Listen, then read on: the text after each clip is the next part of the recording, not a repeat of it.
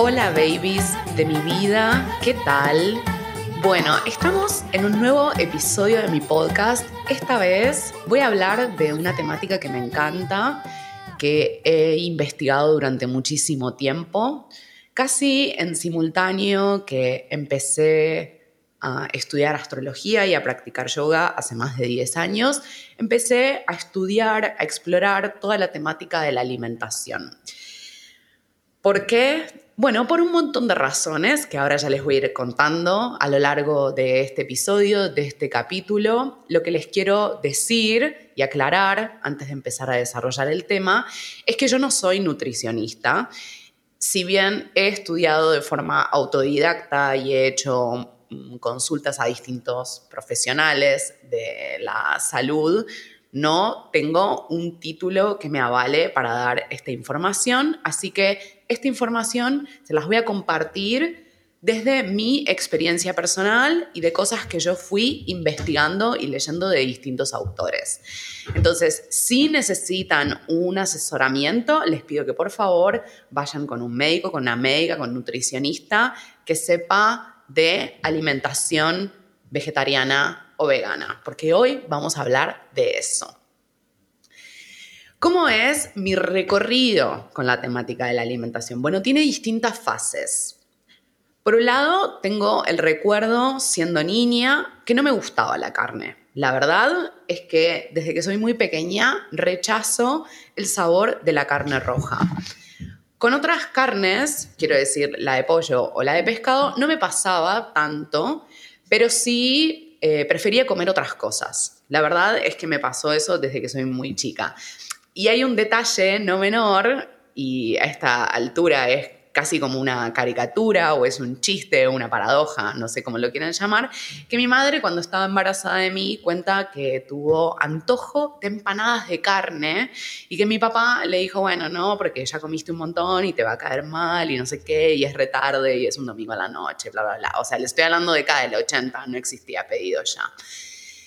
Eh, lo curioso de todo eso es que yo nací con una mancha de nacimiento en el brazo, que sí, se parece bastante a unas empanadas de carne, pero yo creo, a la luz de los acontecimientos actuales eh, de mi ser astróloga, que se parece más a una galaxia o a una constelación. Así que esas empanadas de carne que mi mamá no comió estando embarazada de mí, ahora son eh, unas estrellas, todas unidas en el, en el brazo derecho. Entonces, como les decía, a mí nunca me gustó la carne, de hecho tengo el recuerdo, bien al modo de familia argentina, que en mi casa cocinaban con carne, todas las variedades de carne. De hecho, mi papá es un hombre de campo de la provincia de Santa Fe que tiene toda una tradición familiar de los asados del señor Gaitán, él y sus hermanos y mi abuelo. Eh, casi gauchos, quiero decir. No, no es eso estrictamente, pero bueno, para que sepan que no es que eh, nací en una familia de hippies, yogis, vegetarianos y que entonces para mí fue lo más sencillo del mundo. De hecho, desde que soy muy niña, como les digo, cada vez que en mi casa cocinaban carne, yo me ponía a llorar y hacía una pataleta y un berrinche y no quería comer carne. Y bueno, y mi madre se apiadaba de mí. El que cocina en la casa familiar es mi papá, eh, que es bastante sargento en su personalidad, es de Sagitario, yo digo que Sagitario es sargentario en realidad, eh, y mi madre, pisciana, como mucho más dulce, bueno, me veía ahí haciendo una pataleta y, me, decía, bueno, hacele unos fideos a la nena. Pero la verdad es que eh, década del 80, principios de los 90, no había muchas personas siendo vegetarianas en esta, en esta ciudad sí era algo como de algunos entornos, pero nichos, ¿no? Como espacios muy específicos. Así que, bueno, básicamente toda mi niñez y toda mi adolescencia peleé con el rechazo a la carne y de que no, que no podía ser vegetariana, que sí o sí tenía que comer. Bueno, a eso le sumamos también... Eh, esto que llamamos los cánones de belleza hegemónicos. Entonces, entre la alimentación, eh, las presiones muy década del 90, 2000 para tener un cuerpo hiper delgado, bueno, la verdad es que crecí muy conflictuada con mi cuerpo. Y eso que dentro de todo, entro dentro de los parámetros de blanca, eh, ojos claros, que ya saben que está como muy bien aceptado socialmente tener esas eh, características físicas. Igual, así y todo, siempre tuve mucho complejo con mi cuerpo y no me ayudaba tampoco comer cosas que no me gustaran, ¿sí? Entonces, bueno, mm, recién cuando me mudé sola, que fue a los 23, 24 años, que fue el momento en que empecé a estudiar astrología y que empecé a meterme en la práctica de yoga, o sea, hace 10 años, me estoy deschavando con la edad, pero no importa. Eh, empecé a dejar la carne, porque dije, bueno, si me voy a mudar sola, ¿qué necesidad tengo de tener unos pedazos de animal en el freezer? Además del olor que generaba. Bueno, a eso le sumamos que Mm, empecé a tener muchas alergias respiratorias, en muchos mocos, constantemente. Y no sabía bien por qué era hasta que conocí la macrobiótica y con la macrobiótica y que es algo también que viene con la medicina china y también es un aporte que hace Ayurveda. Ellos consideran que los lácteos son los que generan mocos. Entonces, yo, que rechazaba la carne por completo, pero que era muy fan del queso, porque la verdad es que lo más difícil para mí fue dejar el queso y los lácteos. La leche no tanto, pero el queso, ah, fan del queso, un altar construido al queso. Dije, bueno, voy a hacer la prueba. Entonces, voy a probar, me acuerdo que dije, por dos semanas, porque no podía soportar la idea de dejar de comer lácteos para siempre. Y estaba como bastante descreída de que eso realmente tuviera algo que ver con mm, estas eh, rinitis, alergias, en los, ojos colorados, secos que me picaban. Eh, bueno, y sobre todo mucho estornudo, estornudo, estornudo, estornudo. Por supuesto que había causas ambientales y emocionales también, pero había algo de la alimentación que yo sentí que tenía que probar. Entonces dije, voy a dejar los lácteos los dejo por dos semanas. ¿Qué pasó? Se me fue la alergia. la verdad es que pasó eso. Entonces dije, bueno, pero no voy a privarme de comer queso, ya había decidido que había dejado de comer carne y quería sostenerme en comer queso porque los eventos sociales, porque si me voy a comer con amigas una pizza, no quiero quedar completamente afuera. Entonces, bueno, lo que empezó a pasar es que eh, cada vez que yo volvía a comer queso, otra vez brote de alergia.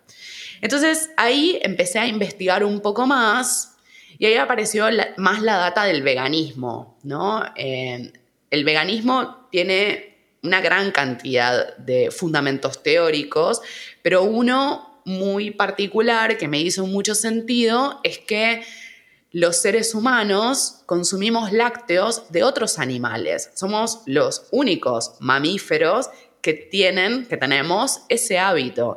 Y yo dije, es verdad, o sea, eh, el gato cuando tiene 10 años no está tomando la teta de la madre. Y eso de que le ponemos leche es más una construcción cultural, es un hábito. Mismo los animales que viven en sus entornos no están consumiendo lácteos, muchísimo menos lácteos de otros animales. Entonces dije, ah, bueno, puede ser que efectivamente la leche y por ende todos los derivados de la leche, como es la manteca, como es el queso, como es la crema, no sea lo más apto para la salud de los seres humanos. Entonces así fue como decidí dejar de comer lácteos. Por supuesto, esto les estoy hablando año 2010, si bien había una creciente cantidad de veganes, vegetarianes, todavía no había tanto. Entonces, sí, me fumé muchas situaciones de bullying, ¿no? Y por supuesto, y yo me hago cargo ahí también, eh, yo también contraatacaba. Y en un momento me empezó a generar mucho rechazo esa situación de la reunión social y el ataque o mi incomodidad viendo a otras personas comer carne. Y efectivamente lo que vino después fue una temporada donde me costaba mucho socializar. Yo también estaba en transición de vidas, ¿no? Entonces estaba dejando atrás a la politóloga, a la chica de la universidad y estaba entrando como en el circuito esotérico espiritual.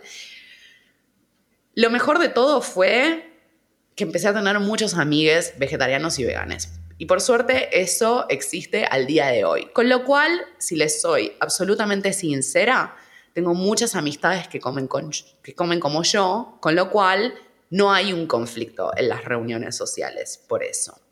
Sí hay un poco más de conflicto en las reuniones familiares, porque yo insisto con que eh, mis padres son como la típica familia argentina que comen carne.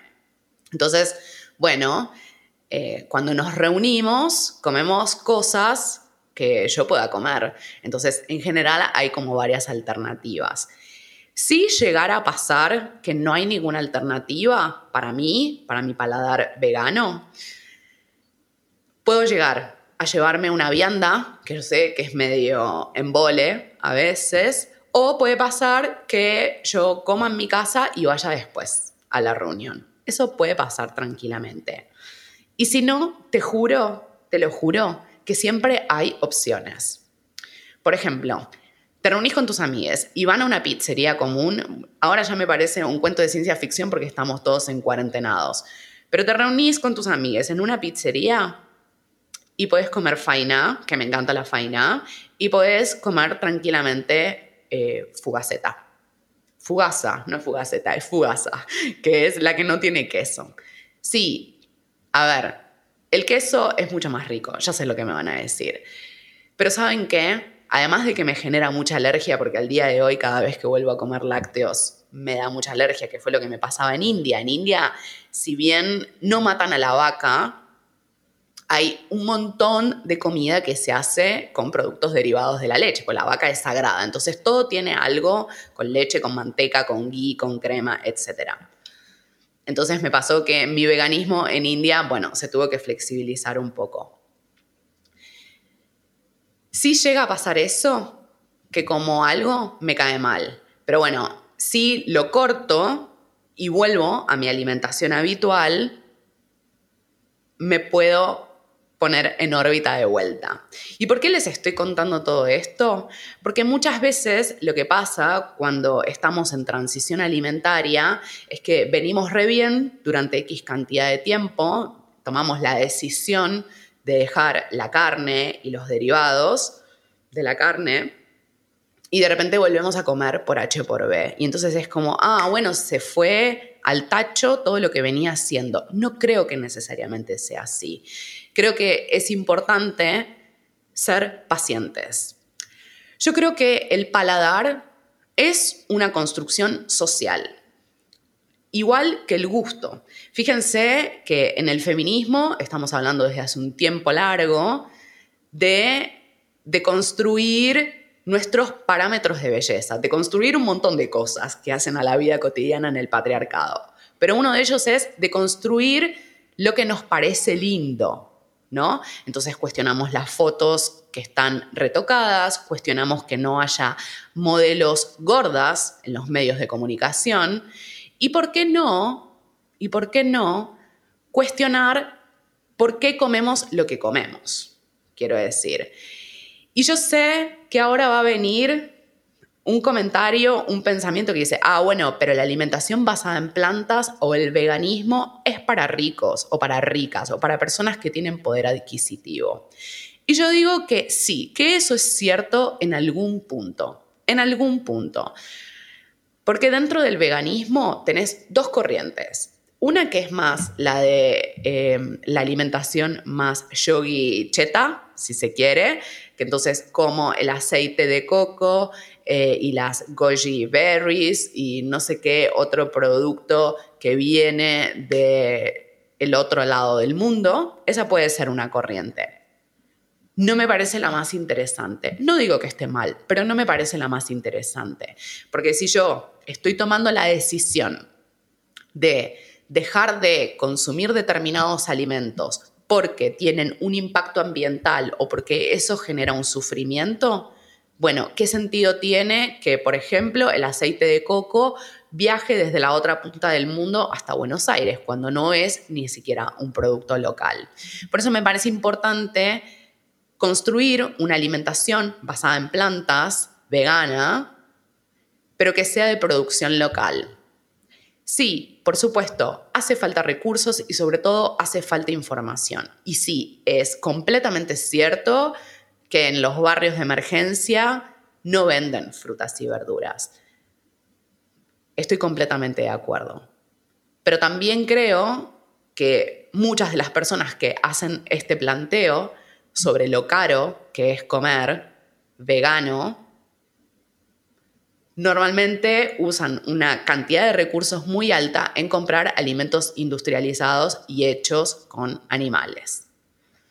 ¿Por qué yo creo que es necesario dejar de comer carne? Y esto es una posición política. Y yo creo que el plato de comida es político. Y acá me voy a poner eh, insistente y repetitiva con esto, político como sinónimo de colectivo. Entonces, cambiar la alimentación es una decisión personal, pero que tiene implicancias colectivas.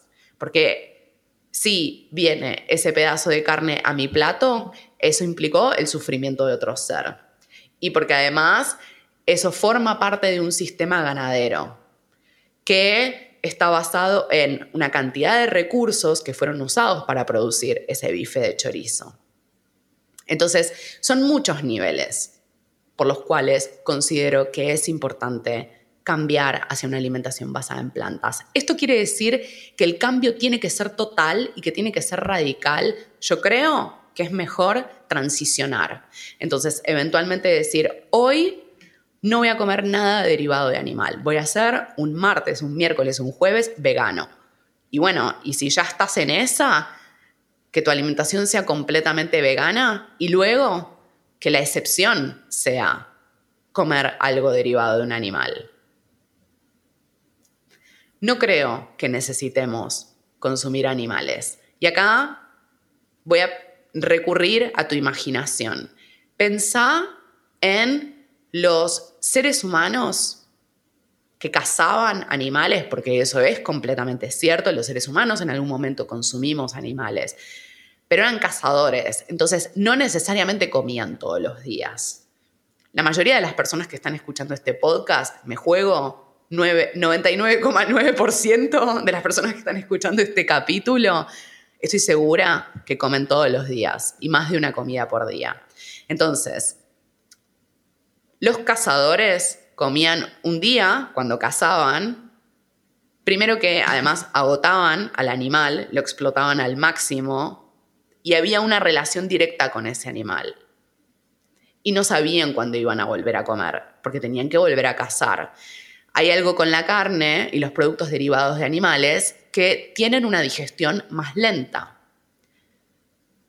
Yo siempre recuerdo la época donde comía carne, porque como les dije antes, no soy vegana desde mi nacimiento, que me sentía pesada durante muchos días, me sentía muy acelerada, muy intensa, me enojaba mucho más y mi deseo sexual era muy alto. O sea, bastante insoportable, básicamente. y desarrollaba un lado mío muy competitivo. Dejar de comer carne implicó que me sienta mucho mejor por las mañanas, por ejemplo, y que no sienta que tardo cinco horas en despertarme. Incluso cuando comes basado en plantas, vas mucho más al baño. Efectivamente pasa eso. Y eso hace, o por lo menos a mí me genera eso, que me sienta mucho mejor emocionalmente. Por supuesto, podemos tener una alimentación vegana que sea chatarra, y esa es otra de las vías. ¿no? Que es eh, comer, por ejemplo, galletitas Oreo. No es un chivo esto. hay una página en Instagram que está buenísima, que se llama Vegano por Accidente, donde hay un listado de todos los productos que son veganos. Las galletitas Oreo, por ejemplo, son veganas. Ahora, ¿cuál es el problema con las galletitas Oreo o con el Nutella? Que yo amo el Nutella. Que están hechos con aceite de palma. El aceite de palma se extrae de un árbol en el sudeste asiático y la producción del aceite de palma está dejando sin hogar a una cantidad de animales y está destruyendo el ambiente. Porque sí, elegir lo que vamos a comer es una decisión política que tiene implicancias colectivas. Entonces, por eso insisto en observar esta situación ya no solo como una decisión individual, sino como una decisión que tiene efectos no solo a largo plazo, sino a gran escala. Una de las preguntas que aparece muy habitualmente cuando transicionamos al veganismo es si necesitamos suplementarnos. Lo que yo les puedo decir, y por favor no lo hagan como lo hice yo, tomen vitamina B12. Tómenla, por favor. Estuve muchos años sin tomar, estuve un tiempo muy largo y eso, después de un rato, al principio no, pero después de un rato se empieza a notar a nivel del sistema nervioso. ¿En qué sentido? Miedos, angustias, ansiedades. Les aseguro que cuando empecé a tomar la vitamina B12, empecé a estabilizarme muchísimo más. Se me fueron en buena medida las ojeras, que igual sigo siendo ojerosa porque es un poco mi biotipo, muchas de esas angustias como existenciales, la ciclotimia, la irritabilidad que tenía, empezó a calmar. No quiere decir que se me fueron todos mis problemas, porque si no ahora la vitamina B12 es todo, ¿no? Entonces, claro, estás mal porque te separaste de alguien y vas a tomar vitamina de B12 y, y, vas a terminar el duelo. Bueno, no es tan así. Pero quiero decir, cuando llevas mucho tiempo comiendo como vegana, efectivamente te pones como más sensible a todo lo que es sutil. Y yo siempre menciono este ejemplo. En los retiros de yoga no se hacen asados, en los retiros de meditación tampoco. Y esto no solo es por un mandamiento moral. En la tradición del yoga están los yamas y niyamas, que son algo así como los diez mandamientos. Y el primero y fundamental es ahimsa, no violencia. ¿sí? Entonces, ¿Por qué es esto? Bueno, esto es bien hindú, lo que les voy a decir ahora, que es, genera una carga, genera un karma, ¿sí? También hay algo, porque si no empezamos a culparnos y culpabilizarnos. Bueno, pertenecemos a una cultura que tiene una gran tradición. Los argentinos tenemos una gran cultura de comer carne. Ahora, que sea una tradición y que sea una cultura, ¿necesariamente quiere decir que lo tenemos que seguir replicando? Me parece que a esta altura del año 2020 y después de todo el feminismo que tenemos encima, que algo se haya hecho por muchísimo tiempo no quiere decir que lo tengamos que seguir haciendo. Y acá voy a citar a una autora, les voy a leer un fragmento de una autora que me gusta muchísimo, que se llama Jean Shinoda Olen, que la cito en mi libro Asuntos de Venus y que la cito muy habitualmente. Ella dice, los sistemas patriarcales siempre son jerárquicos, van simbolizados con una pirámide o montaña y la posición más codiciada es la cumbre. Los humanos, los animales, las plantas, el mar y los minerales se explotan y utilizan para el beneficio y el poder de los que ocupan la cumbre de esa montaña. Los conflictos y las guerras se lidian para saber quién estará en la punta de la pirámide con la destrucción añadida de la vida, la belleza y la esperanza.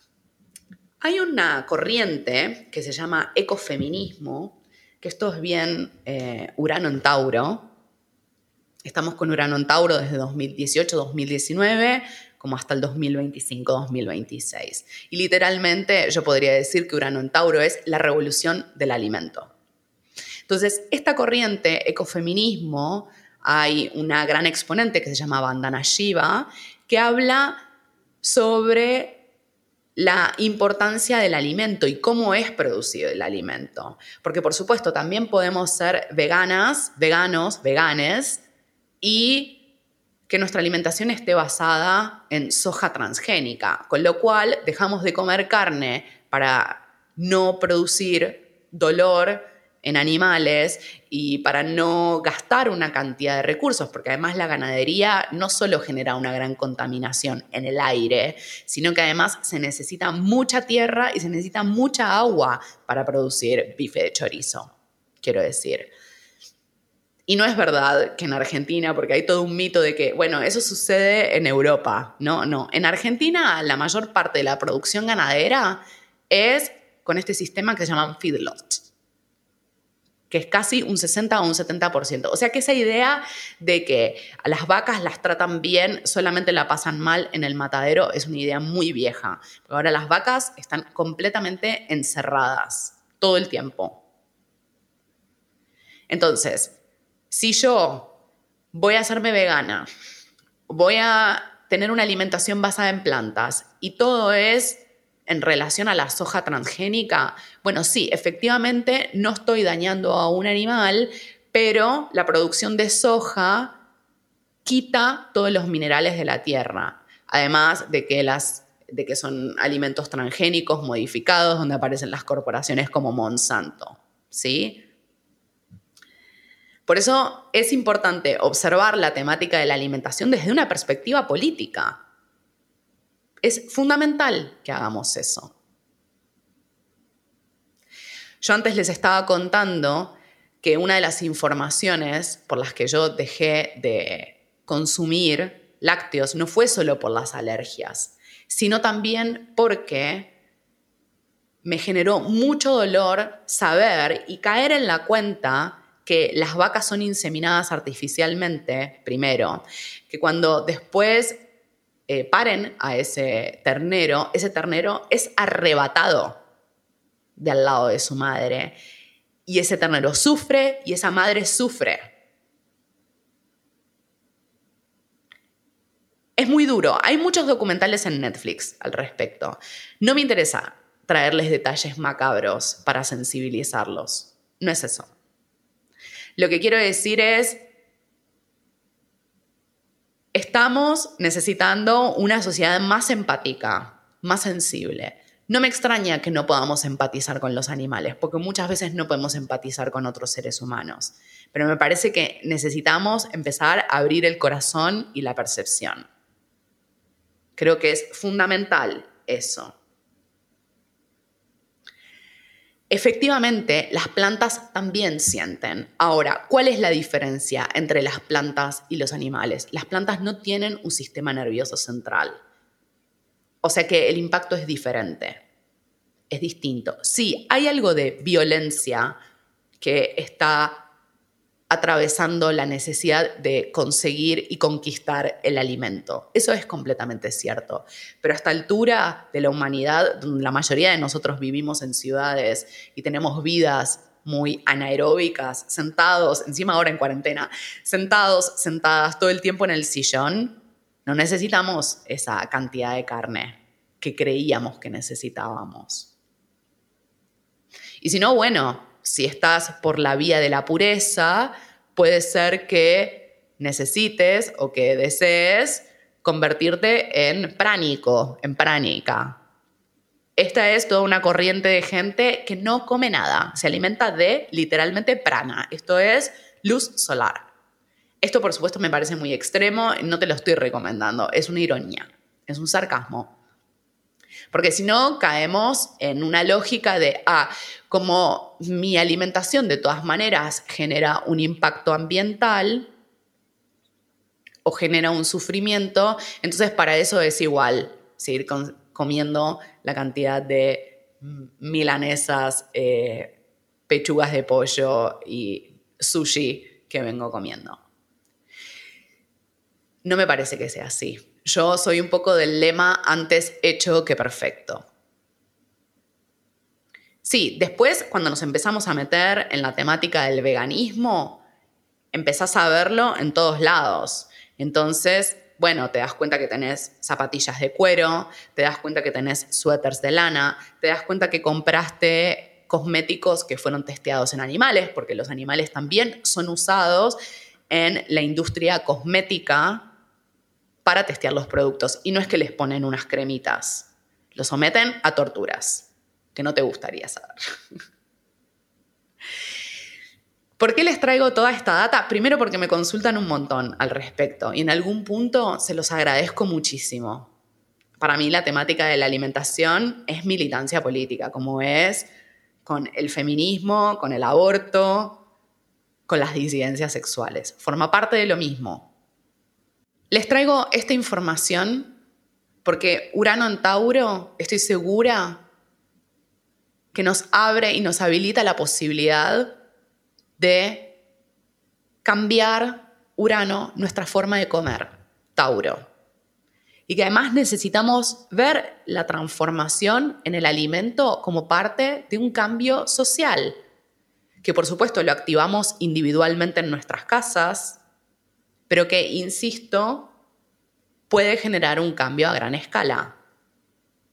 Y para eso no hay nada mejor que reunirse con otras personas que estén en la misma es importante que nos vinculemos con personas que estén en la misma búsqueda que nosotros. Si me pedís una recomendación y una sugerencia sobre cómo transicionar, para mí lo mejor es, como te decía antes, hacerlo lento y paulatino y sobre todo, creo que lo más importante es dejar primero la carne de mamíferos. Esto es vaca, cerdo y cabras, corderos. Después pasar a las aves y por último dejar los peces. Creo, y esto es una percepción sutil, algo energético, esotérico, como lo quiera llamar, que lo que impacta más en la psiquis de los seres humanos, en nuestras emociones, en nuestra forma de pensar, es comer alimentos de mamíferos. Humanos somos mamíferos, quiero decir. Esto me parece que está bueno que lo recordemos. Ahora estamos lentamente entrando en la temporada cáncer. Lo canceriano tiene que ver con lo mamífero. Pero me parece que es clave que empecemos a dar pasos. Ahora tenemos la suerte de estar en cuarentena. ¿Y por qué digo que es una suerte? Porque buena parte del conflicto en relación a la transición alimentaria es que, ¿qué pasa si me voy al laburo, por ejemplo? ¿Qué pasa si tengo una reunión o tengo una fiesta? Bueno, ahora estás en tu casa, tenés más tiempo para investigar, tenés más tiempo para cocinar, podés probar recetas. Yo te sugiero que si querés probar recetas, que las sigas a Samurai de Ensalada, a Paz, es una genia que tira un montón de data y lo hace de un modo muy gracioso y muy accesible. Que si necesitas información nutricional, la sigas a Ro Hernández, a Nutriloca que si querés profundizar en toda la temática de la eh, militancia vegana, que la sigas a Malena, a Boicot. Es dura la información que ella comparte es dura, porque como les decía antes, no es solo el alimento, también son los zoológicos, también es el testeo en animales, también es, como les decía antes, la industria ganadera láctea. Hay un montón de cuestiones. Y acá voy a traer un ejemplo muy de contexto. Una de las primeras versiones sobre el COVID es que el COVID viene de, un murciélago. A esta altura ya me parece bastante un mito, o un, mito fundacional, ¿no? Como eh, Adán y Eva. Yo ya no sé si eso es cierto, insisto, es un mito, pero sí me parece interesante como símbolo, como símbolo, porque eh, este es el principio esotérico básico y con esto trabajamos en la astrología. Trabajamos con símbolos. Que el símbolo de esta catástrofe mundial en la que estamos, de esta pandemia, sea porque en China están comiendo animales y en Argentina también. ¿Cuál es la diferencia entre los perros y los gatos y los murciélagos que se comen en China y la vaca? Bueno, que no sabemos cómo, cómo son las vacas. Yo estoy segura, segurísima, que hay muchas personas que comen animales pero que no no se atreverían por sí mismas a matar a ese animal.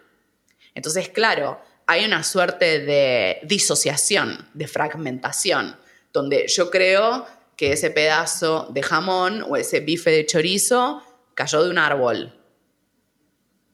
Entonces, en mi mente está disociado de un animal. En India las vacas están por la calle. Y esto para mí fue muy eh, potente, porque la primera vez que fui a India, yo hacía muy poco tiempo que era vegana, vegetariana. La dulzura de las vacas no se pueden imaginar, son como perros gigantes. Estoy tocando temas delicados, yo sé que es así. Te pido, te pido que no reacciones, que te lo mastiques, que lo proceses, que lo pienses.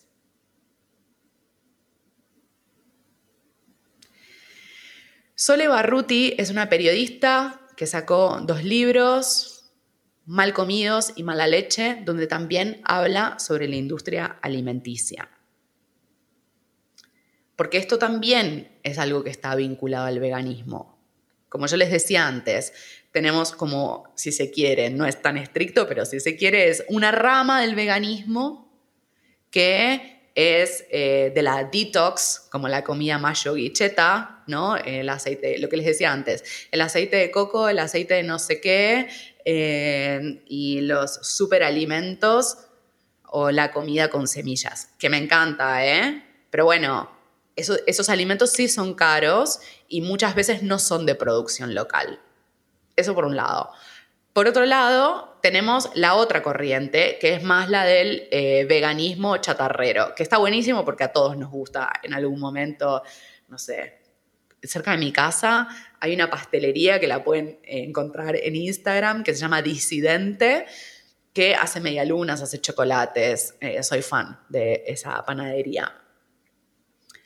Y después está la otra, ¿no? Que es la de como una alimentación que sea basada en plantas, pero que tenga una mayor conciencia, ¿no? Entonces hay algo muy de comer el alimento tal y como vino, o el alimento no necesita de paquetes, ese sería el lema, por eso la cito a Sole Barruti. Ella tiene dos libros muy interesantes que se los súper recomiendo y síganla en Instagram porque trae, eh, comparte muchísima información.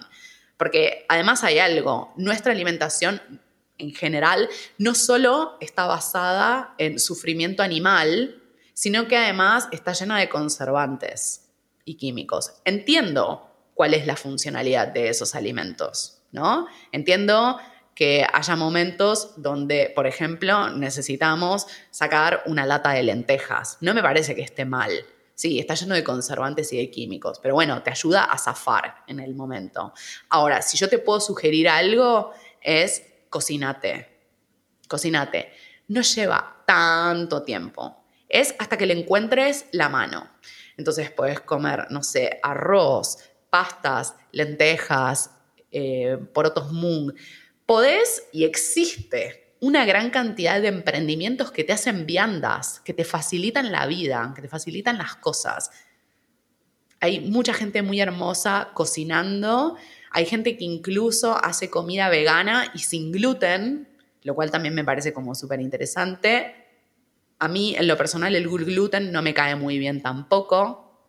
Además de alergias respiratorias, igual que con los lácteos, me salen como alergias en la piel. Tengo la piel muy sensible, me siento una princesita. Pero eso es para otro tema. Eh, Así que hay todo un mundo para explorar y me parece súper, súper interesante y necesario que empecemos a pensar en el alimento de otra manera. No solo como una decisión personal, sino como una decisión política. Igual que como bancamos el derecho al aborto legal, igual que como bancamos eh, el derecho de transexuales a tener un documento que sea acorde a su identidad de género.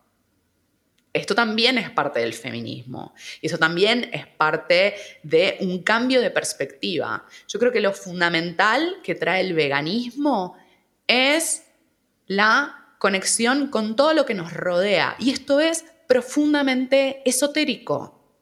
Esto es, yo no estoy por encima de los animales, de las plantas, de los ríos, como en el paradigma de la ilustración, del que somos hijos, hijas. Yo formo parte de un ecosistema. de una red. Entonces, ¿cómo me alimento yo? No es una decisión aislada, sino que es una decisión que impacta en todas las personas a mi alrededor. Y estoy segura que si tomas la decisión de empezar una alimentación basada en plantas, vas a ver que muchos de tus amigues van a seguirte. Estoy segura de eso, porque es personal y es político. Entonces, las decisiones que yo tomo para mí impactan a gran escala. Creo, creo que necesitamos hacer ese cambio por un montón de razones. Bueno, hasta acá llegamos. Creo que hay un montón de información. Espero que te haya gustado este podcast, este episodio. Em, ecología, alimentación, ecofeminismo, todo eso es bien de Urano en Tauro. Te mando un abrazo muy grande. Gracias por los mensajes, por compartir este podcast con otras personas. Em, te lo agradezco mucho, mucho. Un abrazo y con todo mi amor.